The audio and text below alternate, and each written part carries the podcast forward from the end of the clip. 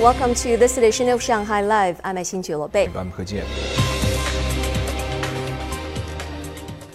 The theme of the Beijing Winter Olympics closing ceremony, Together for a Shared Future, was in line with the Olympic motto, Faster, Higher, Stronger, Together. Zhang Yue looks at how the ceremony unfolded. A traditional Chinese knot appeared over the stadium before athletes gathered one final time in Beijing. Using augmented reality, the red knot was rendered digitally in the sky. As the athletes finished entering the stadium, 12 giant ice skates carrying dancing children. A Chinese knot symbolizes many good wishes, including peace, health, and prosperity. This is why we use the knot to connect China with the world, as we wish to represent the Olympic spirit of together. The director said 55 Chinese knot sketches were made before the final version was selected. At the beginning, we designed the knots in the shapes of ancient enamelware, cloisonné, and blue and white porcelain, as well as rime. As the main torch is 16 meters high, we wanted the knot to cover most of it, but leave some extra space for the torch as well. Performers danced to the song Moment of Remembrance, the message of a willow twig, as LED lights showed a willow tree.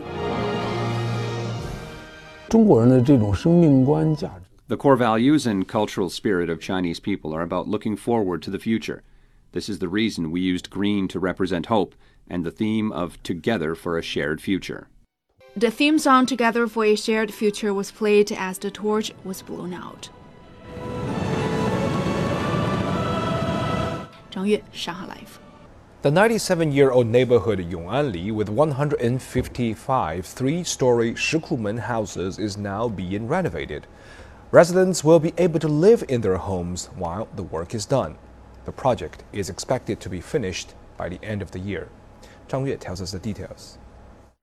Scaffolds can be seen in Yong'anli on North Sichuan Road in Hongkou District. Many of the homes are damaged due to age. Both the exteriors and interiors of the homes will be renovated, as will the neighborhood's main public spaces. Lanes inside the residential community and facilities such as racks for people to dry their clothes, public kitchens and restrooms will all be renovated so that the living conditions will be improved. Both British and Spanish architectural styles can be found. 44 Yong'anli is the former home of Zhou Enlai, China's first premier, and his wife Deng Yingchao.